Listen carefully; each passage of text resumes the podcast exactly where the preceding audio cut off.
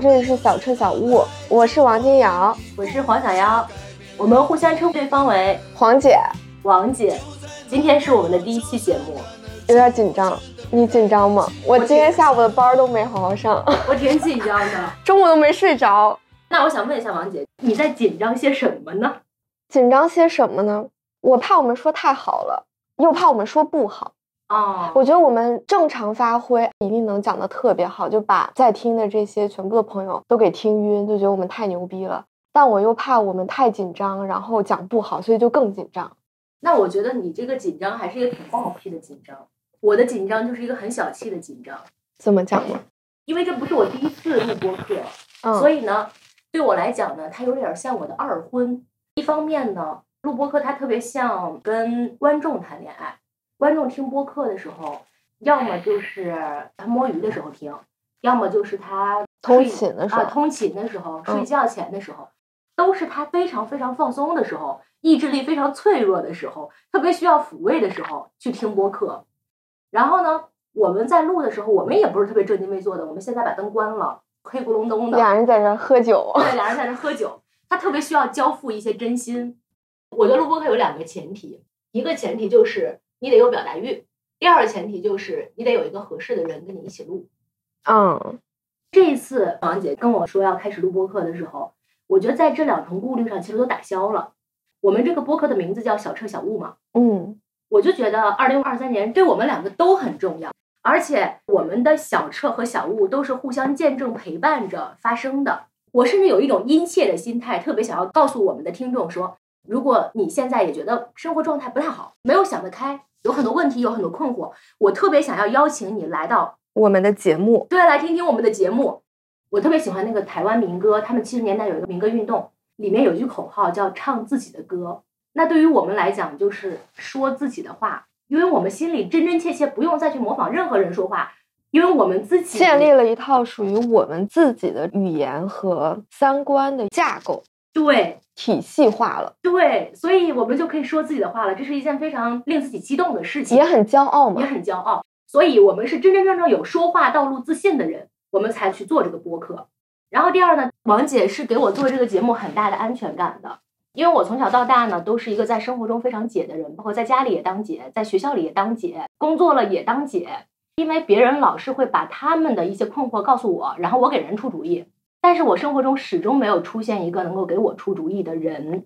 但是王姐出现之后，我就觉得我真的是有姐了。当姐的姐有了之后，就像是一个妈出现了。哦，确实。二零二三年我自己最大的变化就是，我从小王。到王姐，到我觉得我自己像一个妈一样，就感觉好像是 一个服务业的角色。无论是从心力来说，还是从胸怀来说，还是从我看待万事万物的视角和站位来说，我都变得更高了。那这种高带来的是一种宽广。嗯，当你真的很宽广的时候，就像是一个妈一样。这样说，我好像又显得我把自己放得很大一样，但这确实是我很真实的一个想法和变化。这也是我在写我们小车小屋的介绍的时候，我写的是走遍千山万水，迎来小车小屋。我们踏上的这条道路，你也一定途经过。我们想给我们可能的听众说的话，就是我们并不是比你们更聪明，也不一定比你们更老，当然还是有比较大的可能，嗯，因为我们也有点上年纪了。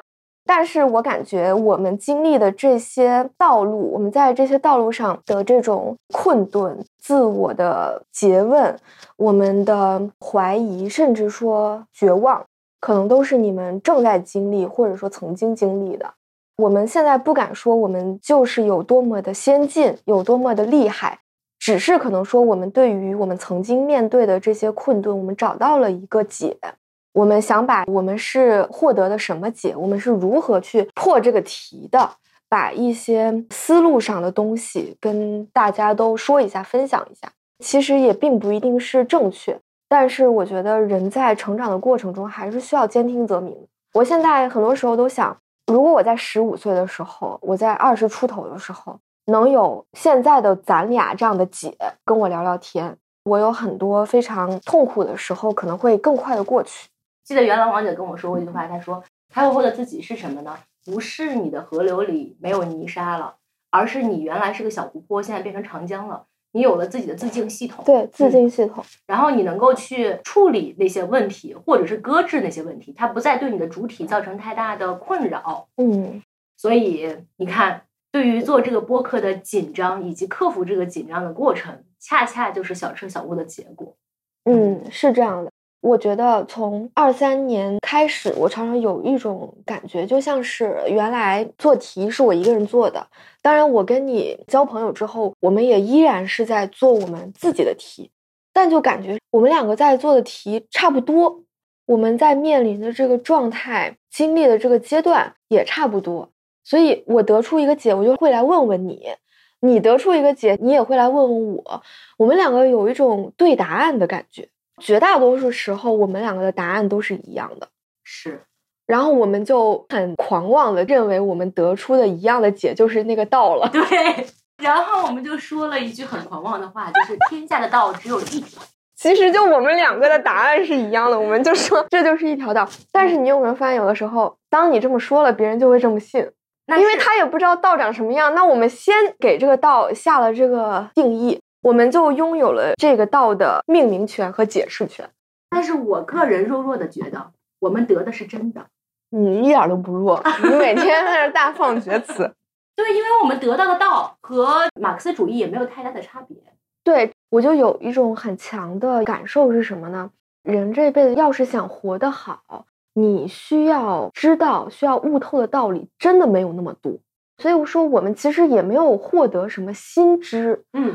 我们就只是说，把原来那些我们从小就听爸爸妈妈讲的、听老师、听更年长一点的人讲的那些东西，从半信半疑到确信，到能够把它付诸于你的生活里而已，就感觉是一个由知到行，行在反哺于知这样一种知行合一的感觉。你说这是不是就是开悟的真意呢？也许。我觉得就是原来我们听一些大道理的时候不信，你以为这个世界有什么旁门左道？我其实是信的，但是我是装着信。我有的时候会看我前些年写的很多话嘛，可能我在十七八岁或者说二十一二岁写的东西，我现在看我也觉得讲的很对啊。嗯，是，我也很认同那个时候的我，但是我又很清楚的记得我当时特别痛苦、特别焦虑、特别拧巴、特别虚荣，但是我又能写得出来这种话。我就在想，那是为什么呢？后来得出一个小结论，就是那时候是装的。你在讲这些道理，但是当那些事儿真的降到你身上的时候，你还是会慌，你还是会装，你还是会犯很多错误。嗯，就你不是真的明白了这些道理，你只是认为它是对的，你那么说了而已。嗯，你的生命对它还不确信，你还没有自己操刀试一遍。我之前发微博什么的，我也写过。去年年底，我开始重读《西游记》嘛，《西游记》就有句话讲的很好，这句话叫“若将容易得，便作等闲看”。就是说，在他们师徒四人去取经的时候，因为孙悟空他其实翻两个跟头。他那么一飞，他就能够飞到取真经的那个地儿了。但是他是为什么还要陪着他们一起去取那个经，去经历那么多很困难的事儿呢？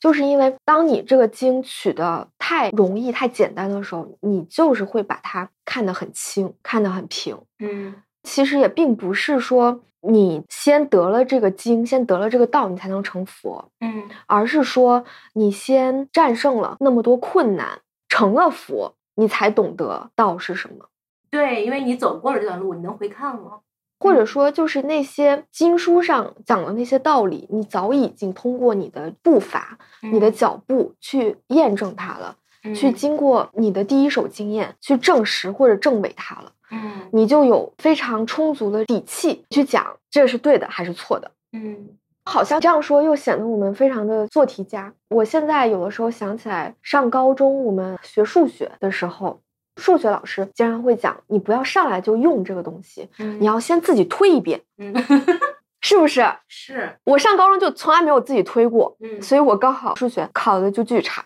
我在想你说的这段话，你说过去都是装的，是装懂，我觉得倒也不见得，要不然你不会走到今天。我今年跟一个前辈吃饭，吃饭的时候我把开悟这套呢跟他讲了一遍，嗯讲的时候呢拿着我开悟的思维导图，我当时还写了个思维导图，先发你发给我那个对，很牛，我就把那个东西发给他，然后把这一套讲给他听。嗯他听完之后，他也觉得不错呀。你二十六七岁对吧，就开始搞这个，搞得也挺好，跟他四十多岁的好像也没什么区别吧，悟出来的东西。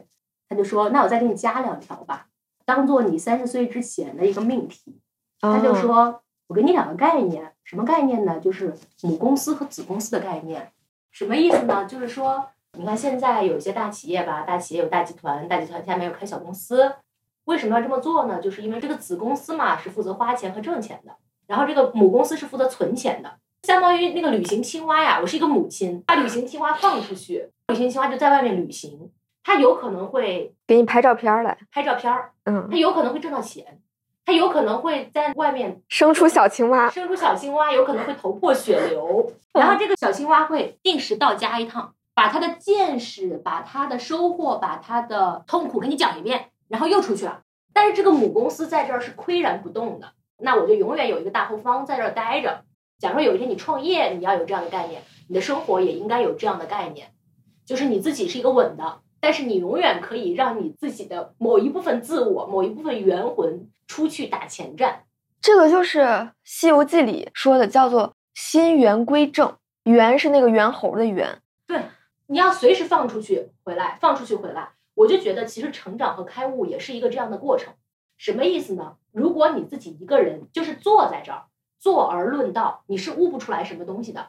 就像我们在十八岁的时候也能说出很多道理，但那个道理你也不确信，那就是因为是一个坐而论道的。它是很虚的。对。那从那一天到今天中间这个过程，我们做了什么呢？就是你把你的猿猴放出去，把你的元魂放出去，把你的旅行青蛙放出去，把你的子公司放出去，让他在外面摸爬滚打一遭，让他去历劫。让他去历劫，历完之后，哦他又回到你的母公司来跟你说，哦，那样是不行的，这样是可以的，这样是能够赚钱的这。样是能够赚钱的，这样是能够谈恋爱的，这种男的是不行的，这种男的是可以的。啊，你本来也不是装的，你有一个基本盘，只是说那个基本盘很微弱、很虚弱。但随着你的小青蛙出去又回来，出去又回来，嗯，你就会变得越来越壮大，越来越壮大。你自己的那个母公司就变得越来越稳固，越来越安全。然后那个风险项，子公司那个项，它就会变得越来越勇敢。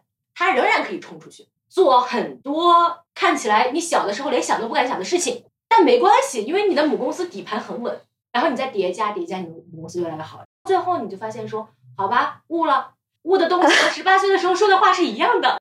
但是也很不一样。你说的这个母公司和子公司，是不是就是我刚刚说的那个知与行？先知再行，再知再行，嗯然后行会反哺于知，嗯知再会壮大行，这样就变成了一个很有益的正循环了。嗯就是我的知和行都变得越来越扎实，越来越强大，是不是这样子也可以这么理解。反正它本来也就是一个中年老男人创造出来的概念？Yes，我们现在就是两个女爹，呀，这个播客的定位就是女爹播客。但是说到这个女爹，嗯我这段时间在想“女强人”这个词，嗯感觉本身就是一个挺带有侮辱性和性别偏见的词。我们为什么不可以是强女人呢？我们也很热爱我们自己作为女人的身份，嗯你热爱吗？反正我是挺热爱的。嗯我觉得当女人，她当然有各个社会、历史、文化层面上的很不公平，嗯我们很受委屈、受侮辱的地方，我们嗯这个时候先不谈这些东西。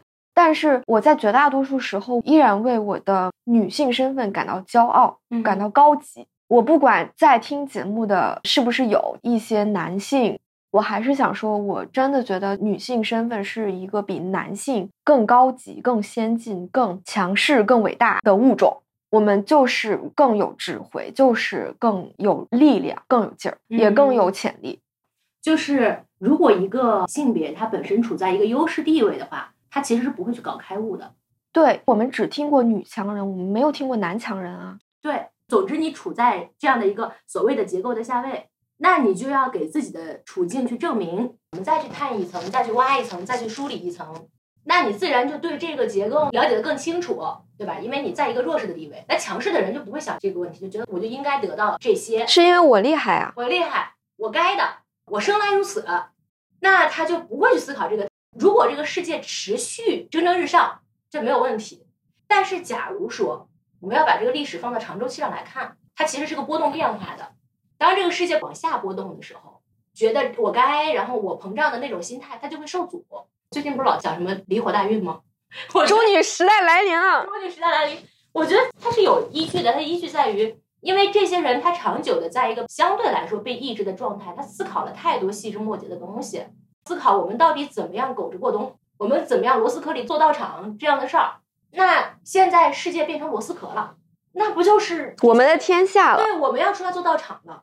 我觉得，对于那些强势身份的人来说，我们也不只是泛指于男性这个物种，只是说一些在原来的这个社会中占尽便宜的人来说，他们需要做的可能是习惯这个冬天。嗯，但是我们已经在冬天里蛰伏太久太久了，我们反而觉得这个环境，我们好像从生下来就是这样。嗯，所以我们自然可以有更强大的生命力去破局。但是他们可能还要先去适应，他们还要先骂骂咧咧呢。我们已经出来了，是这样的。我认真的想想啊，我开悟的那个点在哪？或者就是说我开悟之后比开悟前强在哪？嗯，我觉得有一个我现在能够总结出来的最显著的区别啊，嗯，就是我之前是被恨或者说恐惧驱动的一个人，现在变成了是由爱和激情驱动的人。怎么说呢？就我感觉，在我人生的前二十五年啊，我一直是一个比较正常的好学生，甚至是一个做题家的样子。虽然咱也没有把题做的特别好，但是就还行吧，不能算差了。我就一直是考个还行的学，然后找个还行的班儿，过着还行的生活。然后我跟自己原生家庭的问题呢？我就是以一种非常莽撞的、很强力的那个劲儿去反抗，但是其实呢，归根结底是我害怕被落下，或者说我想要被羡慕，想要被看见。嗯，包括我有的时候看我在二十出头发的那些很傻，然后很可笑的东西，我很轻易的能够回溯到我当时的心态。我想的是，我发出这个东西，别人会觉得我的生活很好吗？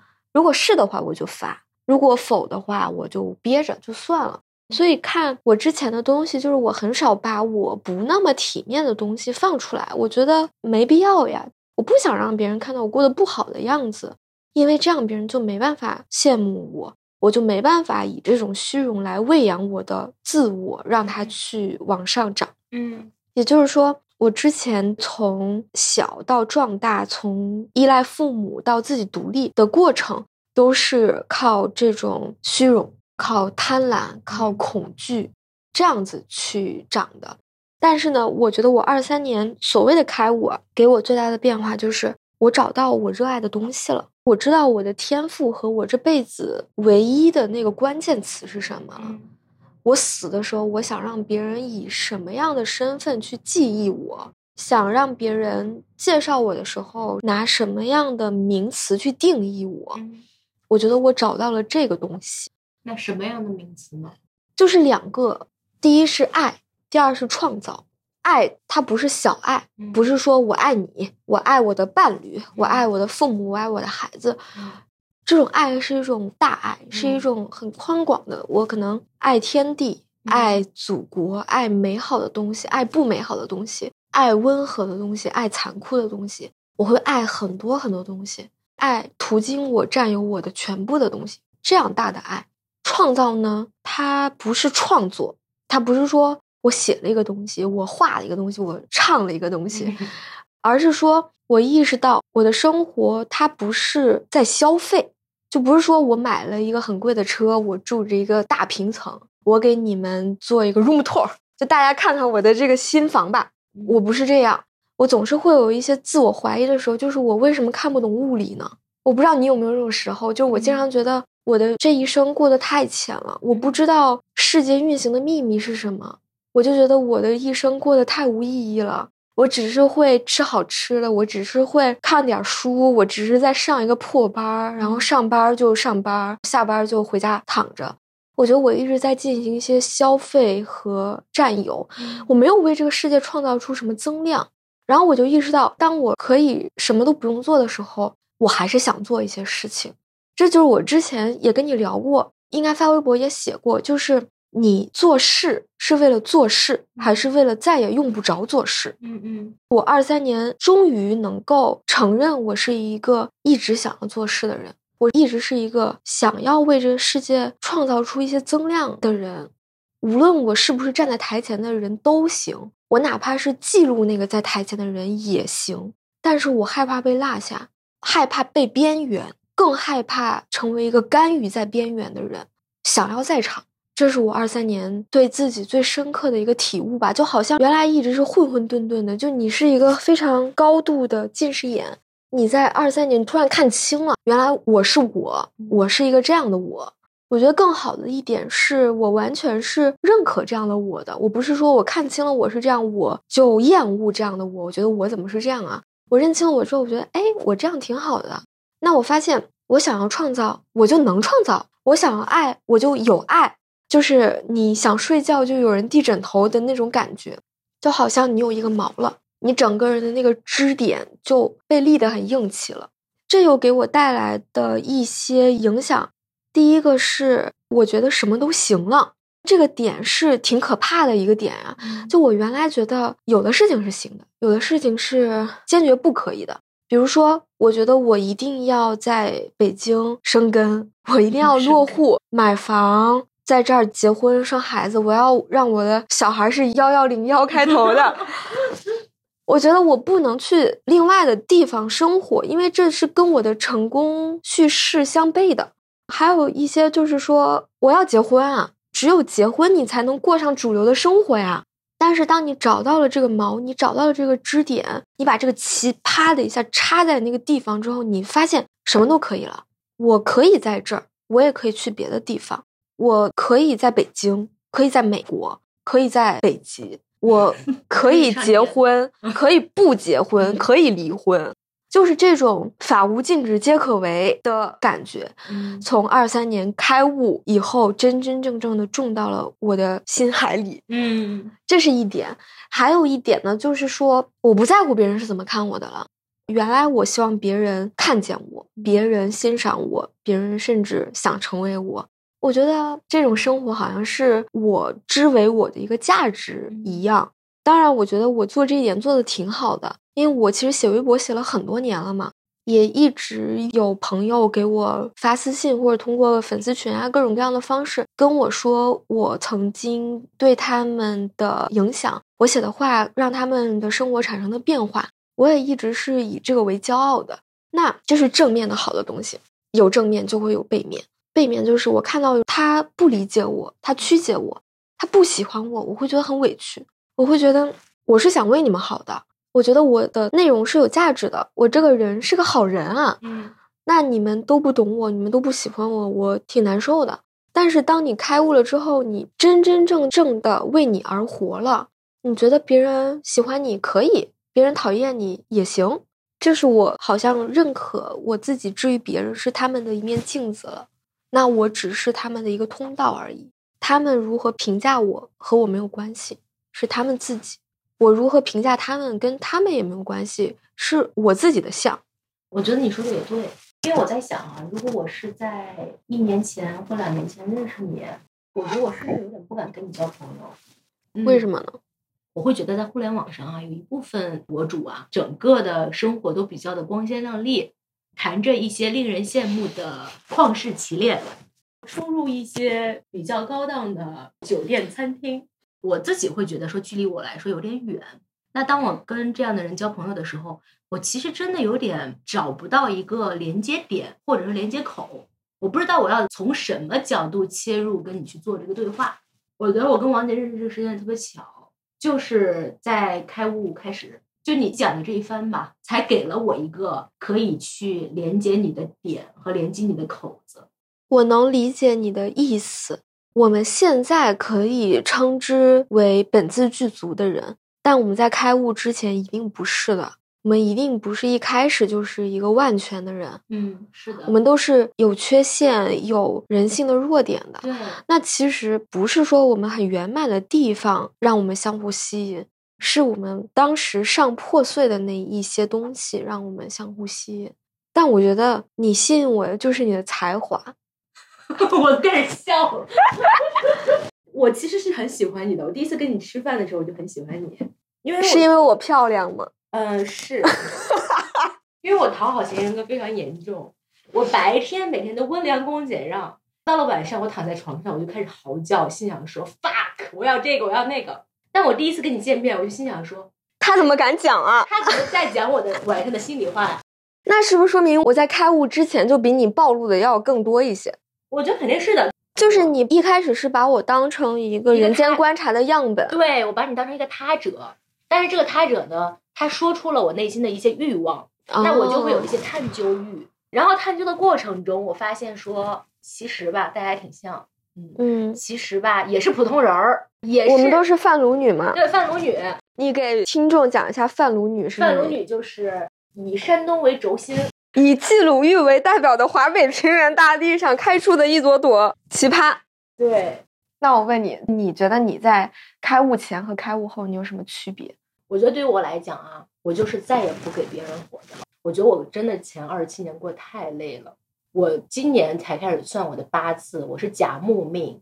甲木是什么呢？甲木就是一棵参天大树。嗯，这个参天大树呢，下面老是要长一些小树苗、小花朵。嗯，然后你老要给别人去遮风挡雨。但是你的问题在于什么呢？你这个甲木啊，你开枝散叶开的太多，你就给自己搞很多困扰。我就是一直觉得我在给别人活着，没有给自己活着。我一直有这样的一个叙事：我在玩一把游戏，但我是一个 NPC，我误入了别人的战场。没有一种你自己是你世界的主角的感觉吗？没有。我天，我一直觉得全部的人都是我世界里的配角，都是 NPC。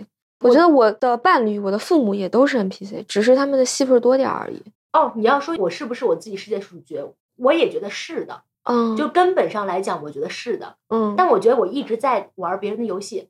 我之前写过一个微博，说我小的时候老师让我当课代表，但是其实我不爱写作业，我每天都要收作业，收好作业之后给老师送过去。直到有一天，老师问我有多少本儿，我们班四十二个人交了四十一本，一本是我没交，我就有四十一本。他说是谁没交？我说我不知道。你为什么不能说有四十二本？因为我诚实啊。太老实，要让我就说有四十二本。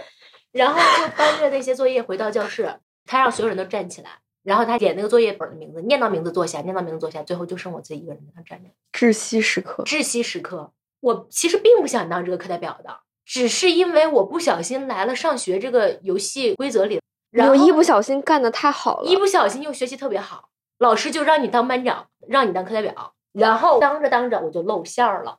我觉得后面的人生也都是一样的，比如说谈恋爱这个事儿吧。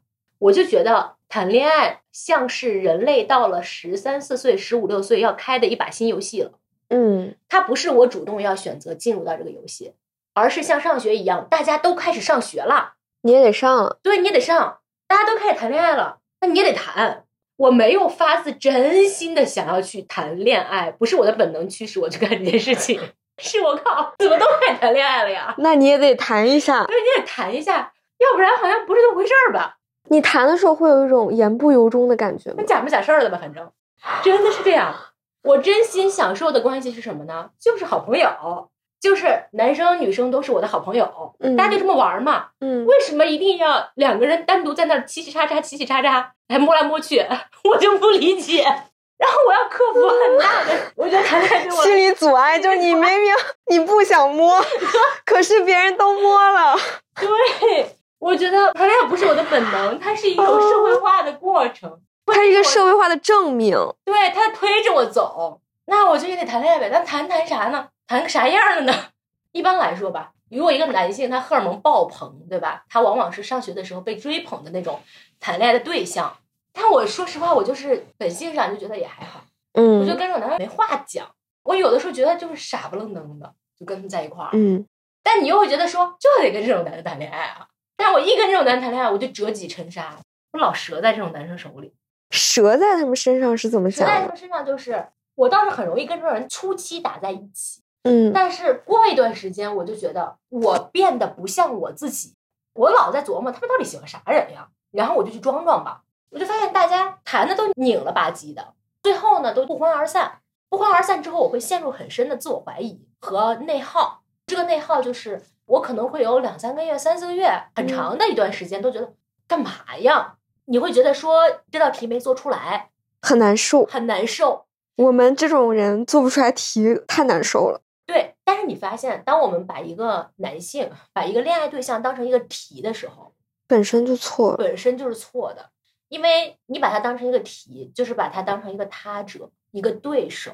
你们就永远不可能交融，对就离爱越来越远。对，你不是想要怎么去爱他、了解他，你想的是怎么去解决他、搞定他、赢他，就缘木求鱼嘛，不可能嗯抵达最后的爱的状态。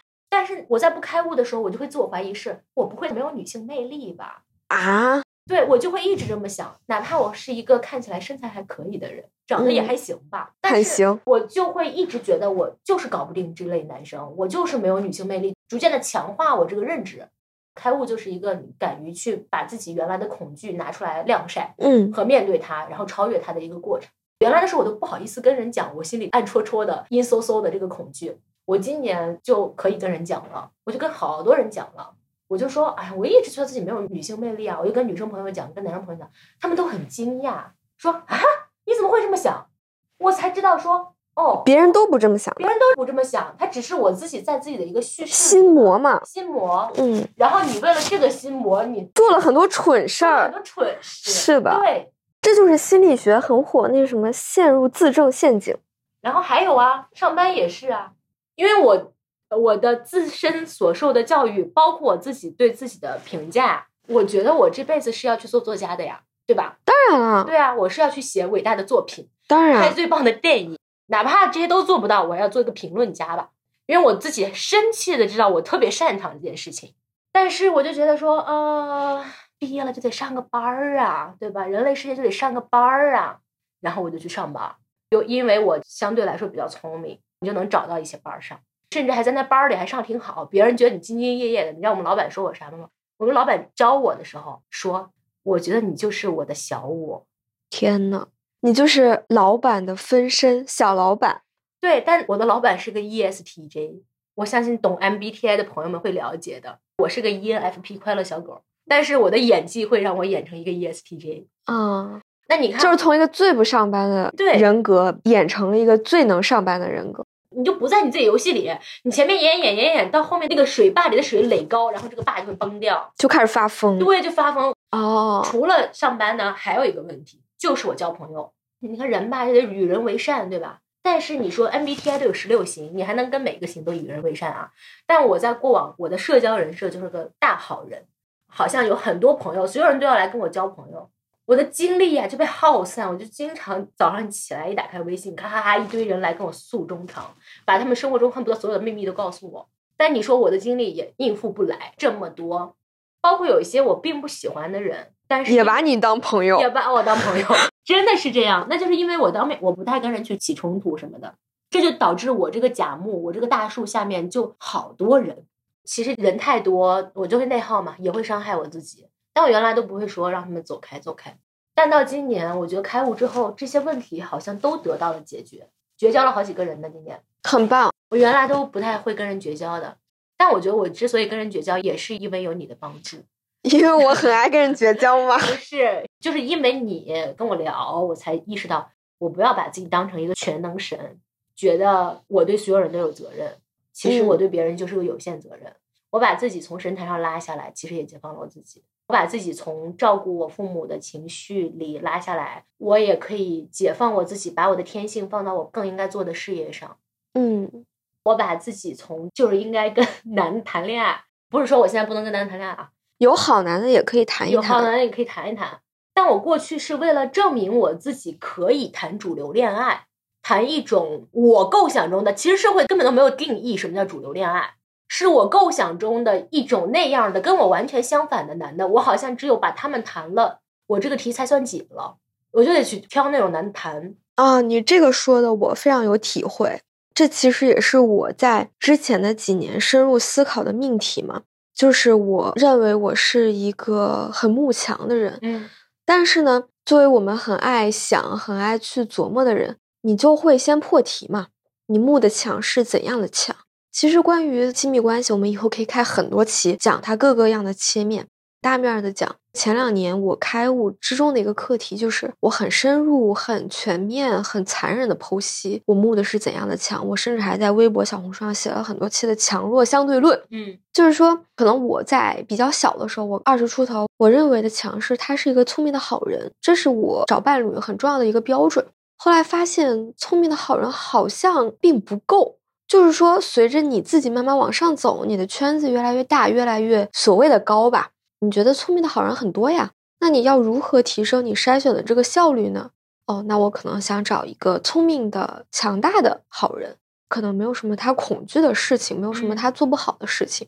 但是你再往下接触，你会发现，哦，没有一个性格特质是只有好没有坏的。嗯，当然，就是这个光谱，它越中庸就越没有害，它越极致就越有害。就他在一个很极端的一边，让你觉得很喜欢，像太阳一样亮，像太阳一样炽热，像太阳一样强壮。他的另外一侧那一个对称的点，就是你的太阳黑子，它可以烧死你。所以我就想，那你喜欢这个人强的好的点，你能不能接受他强背后的那个点呢？发现你有时候也是受不了的呀。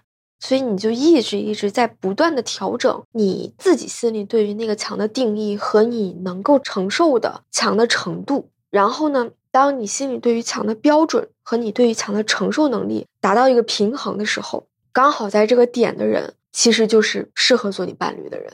嗯，这也是我自己开悟的一个点，就我可以说是从一个盲目慕强的人，变成了一个有自知之明的人。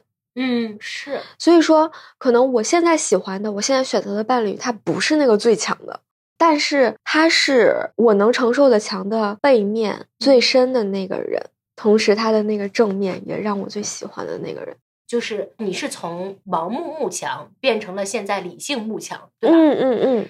但你知道，对我来讲，我的择偶啊，就压根儿和偶没有关系，我是在和我的心魔做对抗。你择的是自己的执念。你谈的看起来正常的恋爱，其实是你自证的一种方式。对，其实我自证的一种方式，我在瞎谈，就真的是这样。嗯，我也觉得你这件事，我真的觉得我谈的那些人啊，我都不喜欢。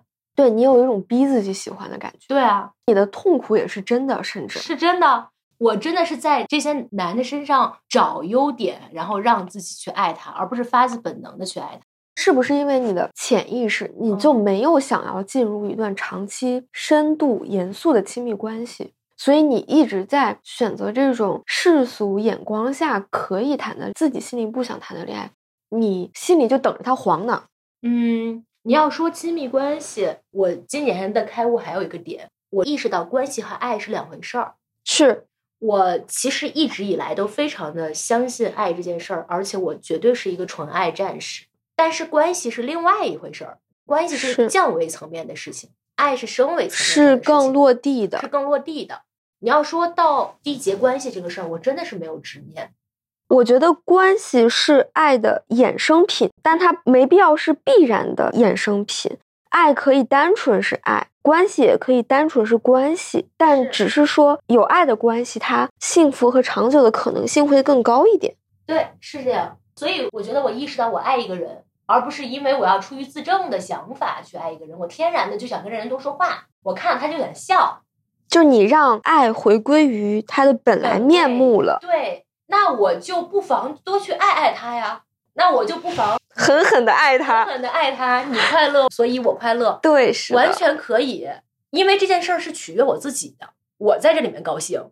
那反而说我爱一个人的时候，还老顾虑说他会不会跟我缔结一个什么关系啊？其实这个东西是背离我初心的，也会让我在这段关系里很不开心，它就乱了。因为我本来就要爱，就是你要爱，你付出爱，获得爱，这本身就是形成了一个很完满的闭环了。已经，这个关系世俗意义上的关系，没有在你的这个闭环以内，对，它是另开一个新战场。所以你的开悟就是把爱和关系分开了。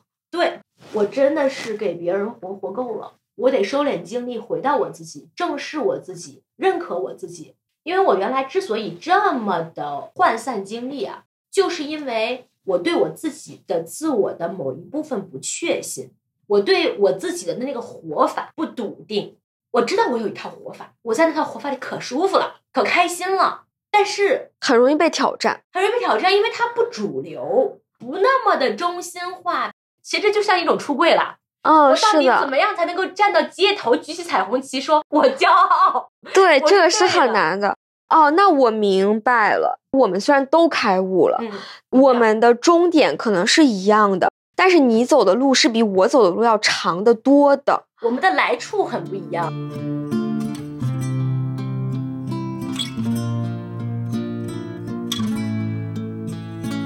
我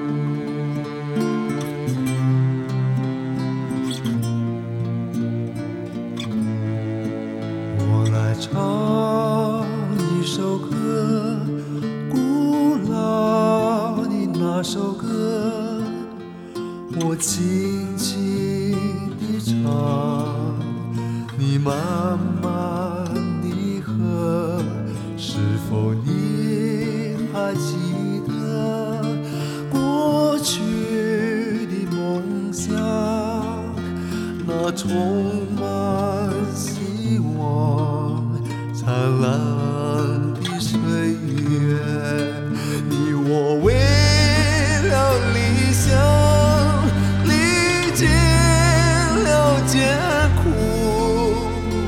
曾经哭泣，也曾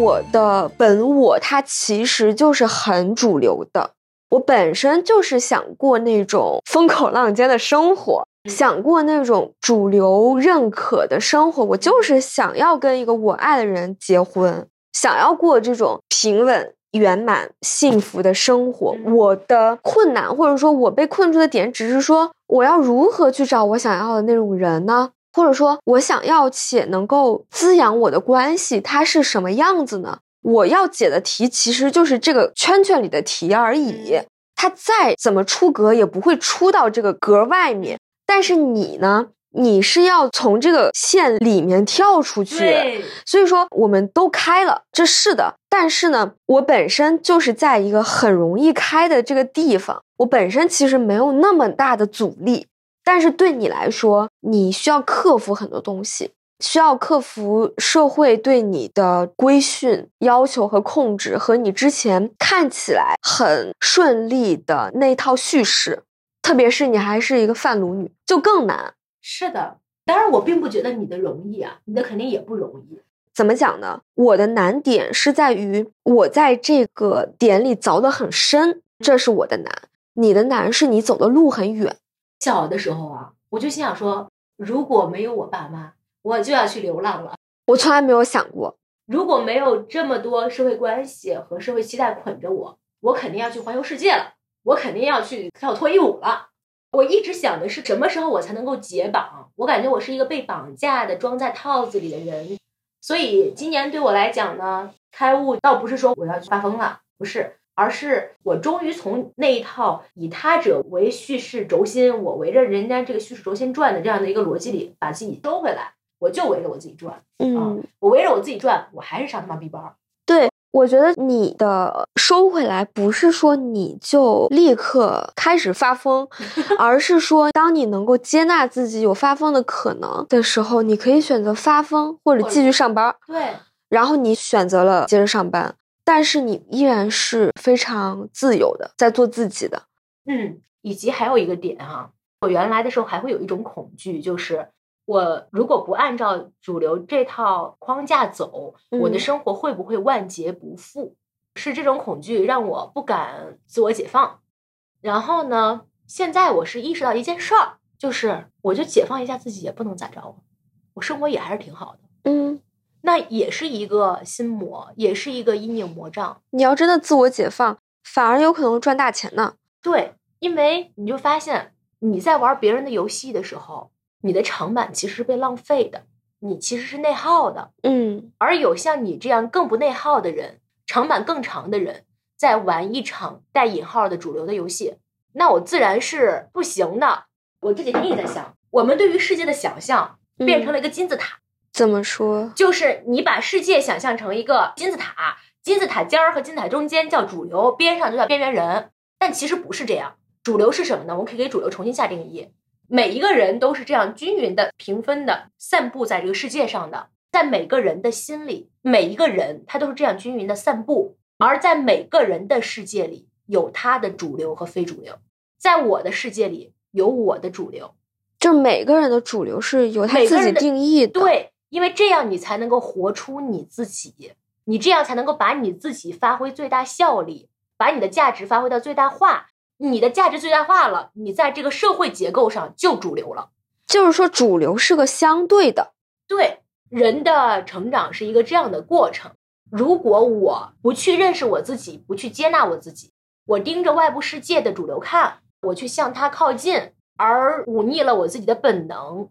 假如说社会真的是一个金字塔，我是没有办法抵达那个塔尖的。但是当我先内求，悦纳我自己，我先找到我自己的主流之后，我在我的这个线上凿得很深，挖得很深，发挥我的最大效力，我反而容易在社会上抵达主流。比如说高考的时候选专业，那主流是什么呢？去学计算机，去学人工智能。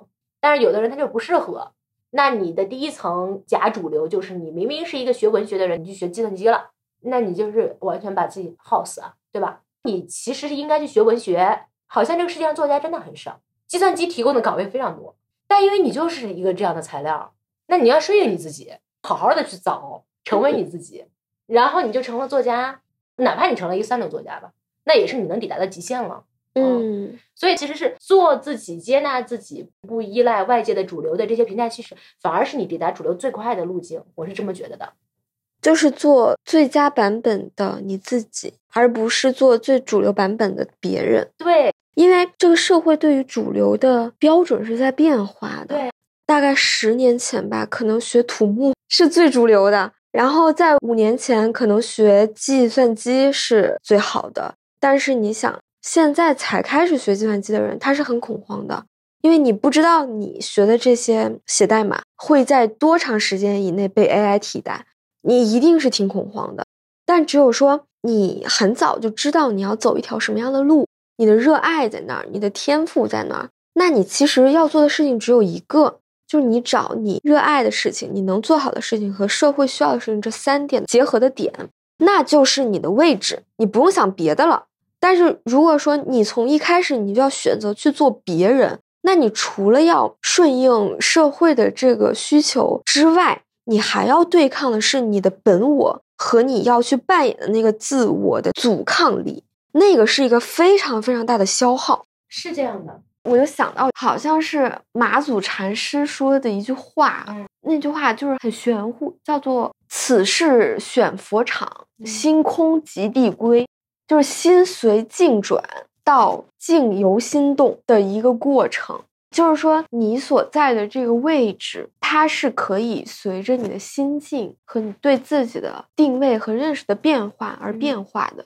只要你觉得这个时代就是我的时代，我就是这样的，你们都得认可我就是这样的，那别人可能就觉得你有点厉害，或者说这个社会好像就变成你的天地了。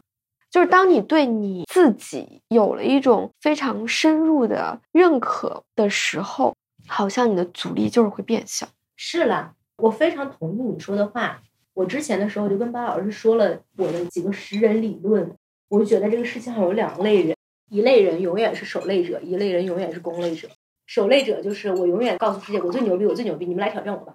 但是不管怎么样，别人发现说你很牛逼的时候，他也驻足观看几秒，给你贡献了一些流量，对吧？贡献了一些场观，贡献了一些场观。但是还有一类人呢，就是攻擂者。攻擂者就是真的吗？真的吗？我待会儿揭露你的真面目。所以他的一生永远在挑战别人，挑战别人，挑战别人。但是其实也恰恰丧失了以自我为中心去宣称自己主张的机会。我觉得我对这两类人都没有什么高下的评判之分啊。嗯但是我觉得现在我们开悟之后，接下来我的路线是很清晰的。我当然已经做够了攻类者，我觉得我对探究别人是真的是假的这件事儿已经没有欲望了。但是那，我要做一个守擂者吗？我也没这个欲望。我不在意我坐在这儿是不是有很多人来看我，来验证我是真的假的。但我就是要立在这儿，嗯，我就在这儿插一牌儿，你爱来不来，爱走不走。然后呢，我并不想骗你什么，我要做一个内外都让自己满意的自己。而至于你愿意给我投币、点赞、关注，谢谢他们，谢谢你。你不给我投币、点赞、关注也无所谓，对，是因为我就是把我的精力收回到我自己本来的路上而已。如果恰有同行人，那这个道就变得更拥挤了，这个道理更拥挤了，也还可以了，也不错了。聊聊天儿，对吧？聊聊天儿一起走。那你觉得你的下一步是什么呢？我在很多年前看伊能静的采访，鲁豫去采访他，伊能静就说他这么多年都耻于承认自己是个文艺青年，我现在就是要告诉世界我是个文艺青年。我当时说牛逼。然后呢，我还听过伊能静很多其他的自我评价啊，说他跟他儿子讲，哈利啊，你不要学妈妈，就应该学你爸爸，你爸爸是把西方音乐带到中国的第一人，对吧？他在他的那个专业领域上就扎得很深，对吧？你也应该这样。但是妈妈呢，就是因为年轻的时候太耽于爱情啊，这那的，就没有把戏继续演下去。嗯包括他很欣赏秦昊，也是因为秦昊就是在演技这个路上就在做自己。伊能静反思完了之后，我就想说，那姐你去干嘛呢？你发现他也没有说就去钻研演技了，他又写书，他又去直播带货，又去当评委，还去搞 Web 三，他开花去了她。开花去了。我就发现他开悟是开悟了，但他没有着开悟的相，说我得干嘛哦干嘛。他没有被开悟的这个事情困住自己，他还是想干啥干啥了他是。想干啥干啥，只不过他想干啥干啥，他不自我否定了。哦，他不再评价自己是一个精力涣散的人，而评价自己我是一个多面开花的人，他是一个有通识的大才的人，什么都能干。所以我觉得对于我来讲呢，你说我预设我十年之后干嘛？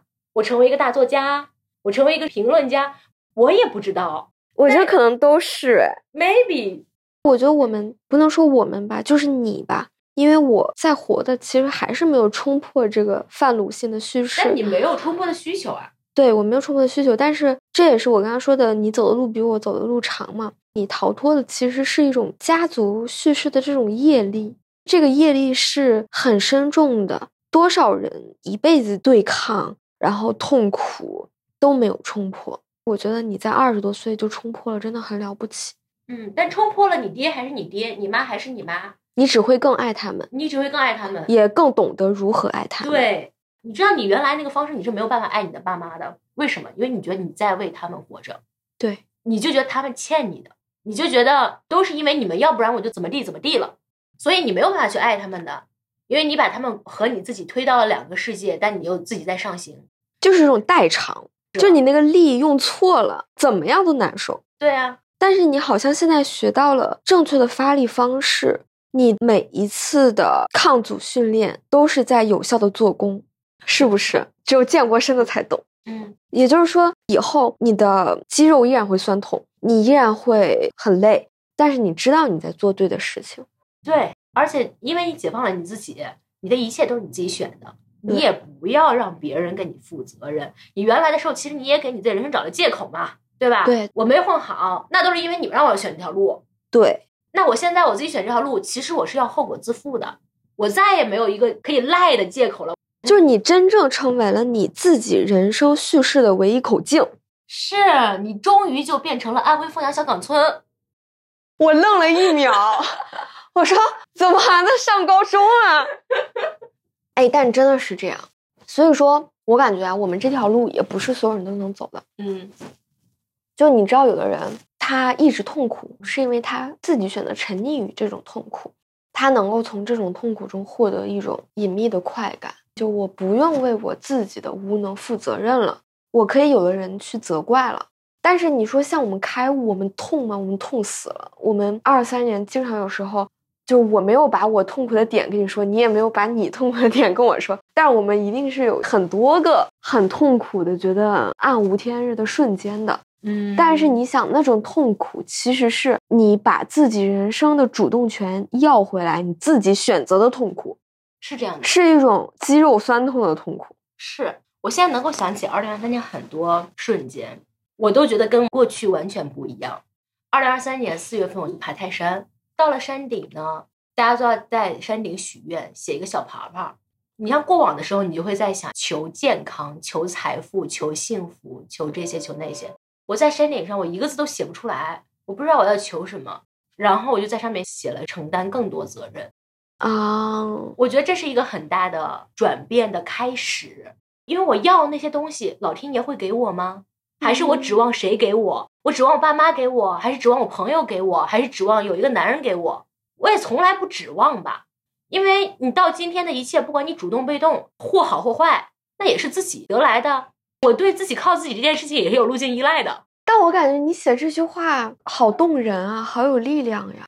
对，所以我说不出那些话了，我只能写，那我承担更多责任吧。你是一种欲取先予的状态吗？就是我想要更多，我就先给出更多，是那种吗？不是，不是，是我在想我要什么，我就自己去得呀。所以我在山上许这个愿，我要许说我要财富，我就特幼稚，你知道吗？嗯我要幸福，我就特幼稚。我觉得写出来傻不愣登的。嗯，其实这也是你变得更强的一个象征吧。是的，因为你只有变得更强壮了，你才能给出更多，你肩上才能够担负更多。是那如果让你现在嗯再许一个愿的话，你会怎么许呢？我真的没有愿望。你已经真正的达到了本自具足的状态，你有点可怕，你已经偷偷成长了。不是我没有愿望的原因是，我觉得我这样就挺好，因为我是按自己活了嘛。我并不希望撬动一些额外的东西，该咋地咋地，天呐，你已经有这种佛性了，没有这么夸张。就是嗯反正你也不会活得差，因为你自己也很清楚你的长处是什么，以及这个长处和社会是有接口的，那你也嗯不会太差。然后你又解放了你自己。是这样的，我看到别人赚钱，我也不羡慕，说实话，明白。就是我看到别人挣大钱，我也就跟我没什么关系。因为你会有的呀。对，我会挣我能力范围内的钱，是的，嗯，是的。我会挣我认知范围。我觉得开悟的一个标志就是你很确信你可以到达你命运里面的上限，但是你不会看别人的上限或者下限是什么样的，跟你没有关系，你不关心，因为你的生活已经很精彩了。对你说，我能成马斯克吗？必然是不。你可以找个马斯克，找个马斯克，我也成为不了他，我只能成为马斯克的老婆。嗯嗯，最好是二婚的老婆，因为这种人一般第一次都会离的。离也行，我也能积累一些我的写作素材。也是，嗯，我也想找个马斯克这样，你这样可以写马斯克传。然后你的书就大卖。我们俩什么人呀？对，就是反正你找谁，你也没有办法成为你自己嘛，对吧？你只能成为你自己，你才能成为你自己。你知道我前几天看到一句话啊，嗯他说命运嗯是什么呢？是被你没有祛魅的东西所裹挟的一生。哇哦，所以我想，开悟是什么呢？开悟是你都祛魅了，嗯所以你的命运它就只是你的命运本身了。你跟你的命运是相互独立的两个东西，你们两个遥遥相望。你知道你的命运是怎么回事儿，但你并不想要去忤逆它，也不想要顺应它，你只是在过你自己的生活。命运也在看着你，因为他知道你的沉浮逃脱不了他的上限和下限，就这种平和。所以你说，如果你刚刚拿我问你的问题去问我，我好像也不知道写什么，我可能会就空着，因为空就是有了，真空妙有嘛。我空着交上去，我就可以填满任何东西，可以拿我的智慧填满，可以拿我的精力填满，拿我写出的字句填满，拿我的爱填满。我不知道写什么，因为我对我的生活也挺满意的，嗯我没有想要去推翻的，嗯也没有想要去重新创造的。我知道我的未来是很好的，我也觉得我的过去很好，当然它不是彻底的好吧。可是再来一次，我也没有办法做得更好了。所以说，开悟可能就是一种接纳。你只有把过去的你自己犯的蠢、做的傻事儿，通通接纳了之后，你才可以空，空了你才可以写出更多好的故事。嗯开悟就是坚信自己有一辈子的好故事可以写。比如说，我从小学物理，但是我高中物理十九分儿。你可以去写科幻小说，以物理学为基础。嗯，我觉得未来说不定有一天是可以写的。哦，我刚刚还想到一点，就是你要通过你自己做工，做很多事情去强化你是你这个概念。比如说，当你认清你自己是谁，你应该做什么样的人，走什么样的路，卖什么样货的时候，你就要去卖。你现在去产这个货，马上去造它。你在这种很高速的变化和迭代之后，你就成为一个新的你了。而这种你并不是别人，而是更高版本的你。人就要一直试图进步，进步的这个终点是更高版本的你自己，而不是一个你想成为的其其他人。他人，所以，如果我给二三年下一个很感性的定义，就是长大真好。我再也不想回到我的十八岁了。我原来老说生活就像搭乐高，一块儿一块儿搭，一块儿一块儿搭，但总有一块儿没搭上，你就不通嘛。终于把最后一块儿搭上了，然后你气血都通了。对，二三年就是感觉顺畅了，整个人疏通了。对，然后我甚至会有一种感受是，因为现在大家都活得不太开心。其实我们也过得很难，我们也没有赚大钱，我们也没有升官发财，我们也没有说走上了哪个非常顺滑的道路，我们就财务自由了。我们完全没有。如果说听众觉得我们是以一种成功人士的叙事在掉头讲，我们完全没有，我们没有赚更多的钱，我们没有做更大的事情，我们甚至没有成为一个世俗意义上更牛逼的人。对于我来讲啊，甚至成为了一个世俗意义上更惨的人。但是我们此生已经分明了，就是从甘露寺回来了。真的是，嗯，我觉得就是这样的。是是此生分明。但是我们的生活没有容得下更多的幻想，反而是接纳了更多的真实进来，就是求真务实。对，天呐，我们聊第一期会不会把我们能聊的都聊完了？不会不会，因为我们这期聊的很面儿，就是说，我们的播客是一个总分的结构。对，这个很面儿。我感觉这就是我们平时吃饭会讲的很务虚的东西，也不知道对听众有没有用，嗯，应该有用吧。如果你们觉得没有用，就是你们慧根还没有到 这个地方，你们就再长长吧。但是怎么讲呢？我们这个播客想起到的作用，就是一个过来人的姐姐的样子吧。嗯，我们其实不是病友，我们是刚刚病愈的人心路历程的分享吧？你觉得呢？我觉得是的。在我二零二三年之前啊，我可能觉得这个世界是不可知的，我就更倾向于去思考不可知的部分，让一种巨大的不可知笼罩了自己。我觉得很多事情不可以被解决，嗯然后当我想到那些不可被解决的东西的时候，我就会感觉到一片虚无。但二零二三年之后呢，那些不可知的、不可被解决的东西，它仍然不可知，嗯仍然不可被解决。但我把我的目光放到了那些可知和可被解决的地方上来，嗯因为当我觉得这个世界不可知和不可解决的时候，我其实也把自己放到了一个被动的位置上。我认为我的生命并不受我控制，并不受我摆布，我是大海上的一叶扁舟，被这个风浪吹得摇来摇去。如果你不能做自己命运的主人的时候，那种感觉是非常非常的痛苦的。嗯。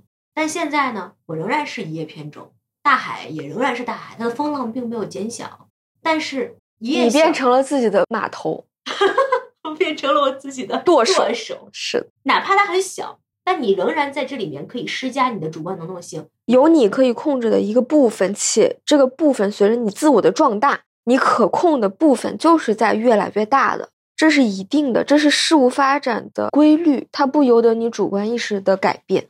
对，有可能有一天一个浪头把我掀翻了，我 game over 了，有可能。但只要在我游戏结束之前，那没有关系啊，对，活一天爽一天，做自己世界的武则天。当你把你的目光从不可知的地方转向可知的、不可解决的地方，一定要我不管怎么样，三七二十一，我要给他找一个解的时候，你会感觉自己微小，但是有力量。嗯我在北京租着一个很小的房子，我觉得很温暖。我不会再想说我为什么住不上大房子了，因为你已经成为了你这个方寸之地的君主了。对，以及房子本来不是我的游戏，我的游戏本来是去干别的。但你知道，原来房子是人家的游戏，是的，对吧？嗯，你的房子是大还是小，和你的天地多大没有任何的关系。你出了这个大或小的房子，你的天地依旧是那么大，而你自己的游戏就在这一片广袤的天地里，并不在这个大或小的房子里。认清了这一点，就是你开悟的本质。对我来说，好像也是这样。对啊，我的天地在我的爱和创造里呢。没错，我依然在爱，依然在创造。只要我相对于这个世界，我创造了一些，哪怕是浅浅的增量。我都是在做我自己，我没有一直在做一个在消费的人，这就是我的价值，这就是我幸福的来源，这就是我们的成功。我今年最有感触的一句话，你知道是什么吗？不是二零二三啊，二零二四年，截止到目前，我最有感触的一句话是：人民有信仰，国家有力量。人民有信仰啊，就是当你有信仰的时候，你就有支点呀；当你有支点的时候，你就有力量去忍耐。去等待，去创造属于你的离火大运。我今年最有感触的一句话是董宇辉说的，就他出事儿的时候，大家不都期盼着他跳槽吗？嗯，后来他不跳槽，又回东方甄选了。他跟俞敏洪直播，人家没有离开过东方甄选，别瞎说，别再告你。然后直播的时候就说，因为我希望用我自己喜欢的方式过一生。所以还是要做最好的你自己，嗯，所以又回归到了最土的那句话：做最好的自己。你若盛开，清风自来。哎呀，你之前说的那叫什么？佛祖只说家常话，可不就是这样吗？是。所以你知道去年年底我写的二零二三我的几点变化吗？嗯。然后我就写了一下对二零二四的展望，我就写从想到到做到，从想通到走通。你知道我开公众号是二零一六年，遥远的二零一六年，那时候每个订阅我公众号的人都会收到一个推送嘛。嗯，我写的是罗大佑的一个歌词，叫“把天高地厚都走通透，以生死成就”。来就来到人生喧哗交响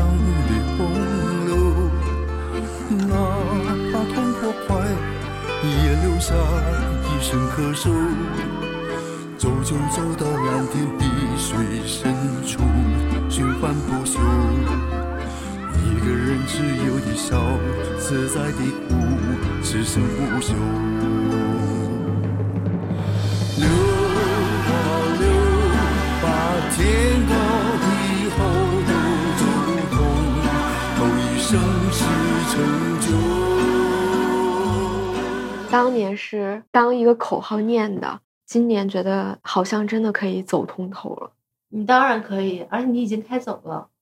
对你说，如果让现在的我跟五年前的我说，你在五年之后会过上这样的生活，拥有这样的朋友，创造出这样的东西，我一定会觉得就是在瞎扯。我觉得五年前的我一定是觉得我走不出这种暗无天日的生活了，所以也希望跟听众说。跟五年前的我们年纪差不多的二十出头的妹妹们说，是可以走通的，是可以想通的。只要你想通了，就能走通，且你离想通真的不远。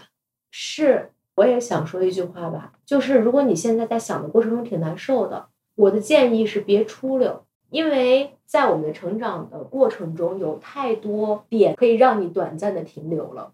我说一个最简单的事儿。就我现在回头去想，我这些历任前男友，我都感谢各位的不娶之恩，感谢当年我自己没有停下，因为在很多当下，其实有的时候可能对方很希望你停，有的时候你自己也很想停，因为很累，因为很累，但是呢，你都没出溜，然后没出溜过后，你就很很感谢自己，哎呀，还好没出溜，要不然哪有今天的自己啊？要那时候结了，现在就离了啊，对，离了也行。对，也可以。我现在想，就是哪怕我一直很不顺利，没关系啊，我可以去参加第十季《再见爱人》。对，天呐，呸呸呸！对呀，就是比方说，我刚毕业的时候，那我觉得过得很不好，对吧？我们二十出头过得都不好，因为我们两个都是本科毕业就工作的，所以说我们为什么可以录这期播客呢？因为我们年纪说实话并不大。可是我们的工龄 不短，而且你这样在二十二岁最脆弱的时候就把进入社会了就甩进来了，死亡开局。死亡开局。而且我第一份工作还不在北京，嗯我嗯，在南京有很强烈的感受，就是，哎，我说要得罪南京人了。没关系。我在南京就觉得南京好小，不光是城市小，而且我在南京的时候，我身边的朋友同事啊，都很快的工作、买房、结婚，很快的进入到一个生活的轨道上去，上道了，上道了。但是你说，我就在上道前迟迟不肯伸脚，就那是你的本能。本能，你就不断的给自己打问号，真的要上这个车吗？然后你尊重了自己的本能，没上这个车。现在也很感恩自己没上这个车，因为那个车不是自己的车，真上那个车，你又是开了一局别人的游戏。而且你真的上了别人的车之后，你很难下来，就是下车的成本很高。跳车呀，跳车卧轨吗？那倒也不用这么残忍，反正你真的跳车，你肯定要摔一家伙。对啊，幸好我们都没有上不属于自己的车，我们一直在跑，我们没有站在原地等，我们跑到了一个我们自己的车的地方，甚至我们造了一个自己的车，我时时有这种感觉。开门造车，在小彻小悟之后开门造车，怎么那么会造词儿啊？真的是。你就是这方面的天赋。我昨天见那个编辑，他说我的天赋在于很会写金句，我笑死了。我们今天晚上就聊到这里，这是我和黄姐的开悟故事，讲述了我们的开悟历程、开悟结论和一些第一手的经验，希望能对各位听众有所启发。如果你想听我们聊一些别的，可以在我们第一期后面留言，我们都会看。当然啊，因为我们今天是喝了一些酒啊，所以可能聊的有点散。但是呢，我们后面呢会陆续开很多不同的专题来聊一聊。而且我们以后每期都会喝酒的。如果大家呢想要加入跟我们一起小彻小悟的这个过程啊，我们也会建立一个听友群，我们会把二维码放在 show note 里面，大家可以扫码加入，我们就在群里小彻小悟，一起悟道。好，拜拜，好，下期拜拜再见。下期再见。轻轻敲醒沉睡的心灵，慢慢张开你的眼睛，看那忙碌的世界孤独的整个不停。春风不解风情，吹动少年的心，让昨日脸上的泪痕随记忆风干了。抬头寻找天空的翅膀，候鸟出现它的眼睛，带来远处的饥荒，无情的战火依然存在的消息。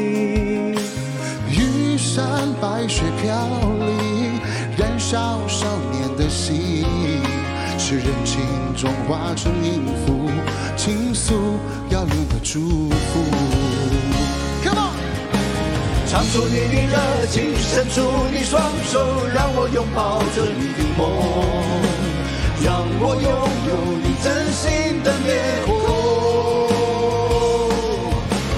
让我们的笑容充满着青春的骄傲，出虔诚的祈祷。